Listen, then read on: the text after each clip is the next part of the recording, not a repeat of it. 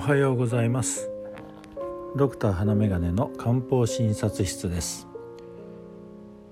今朝はアレルギー性鼻炎に関係することをちょっとお話しいたします。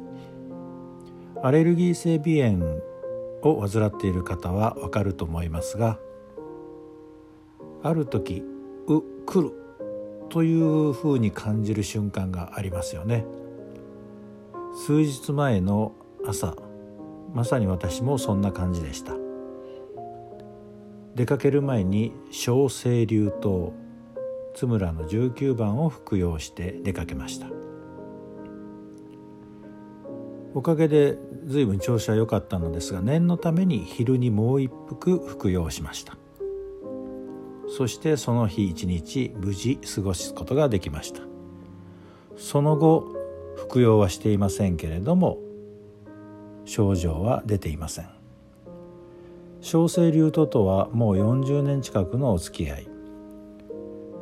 このおかげで症状でひどく悩まされることはなくなってしまいました。抗アレルギー薬などを使うこともほとんどありません。私の場合は小生流糖がバッチリ効いているということですね。一般的にアレルギー性鼻炎の治療には抗アレルギー薬抗ヒスタミン薬ステロイド薬などの点鼻点眼経口薬を使ったり原感作療法といってアレルギーの原因となるものをちょっとずつつけていっては慣らしていく。これは随分時間がかかる方法ですがそういう方法をやってるところもあります。ただみんなに効くわけではありません。また杉やダニに対しては舌下免疫療法などというものも導入されています。私は経験したことがないので何とも言えません。一方漢方薬にもアレルギー性鼻炎に利用できるものがいくつかあります。代表的なものは私も使っている小清流糖小清流糖です。小清流湯自体も生薬の魔王の力を割と治療に利用している面があるわけですがこれで効果が弱い時には魔王の力をさらに借りるということで五個糖というものを小清流湯に加えて使うこともあります。鼻づまりがきつい時には葛根糖か線球心意葛根糖に線球と心意という生薬が加わることによって鼻づまりを良くしてくれる。そんなお薬です。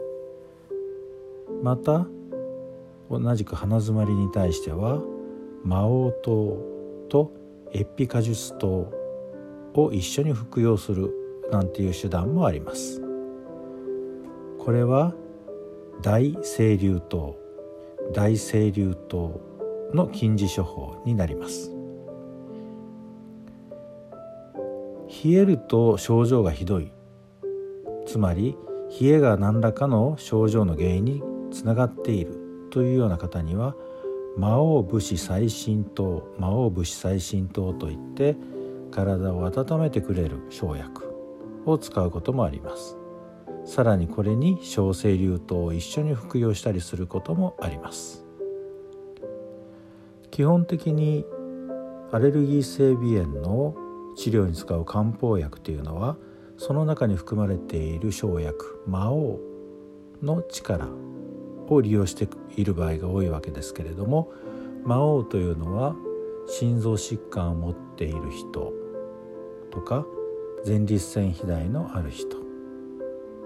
そういう人には使いにくいことがあります。そういう方のためには良寛興味信下人等良寛興味信下人等というものを使うこともあります。いろいろあるでしょ？ですからもしこれまで漢方薬を試したけど効かなかったよという方も他のこういう漢方薬も試してみてはいかがでしょうか？特に西洋薬で眠気その他の副作用が出ている方。漢方薬を試してみることをぜひお勧めします。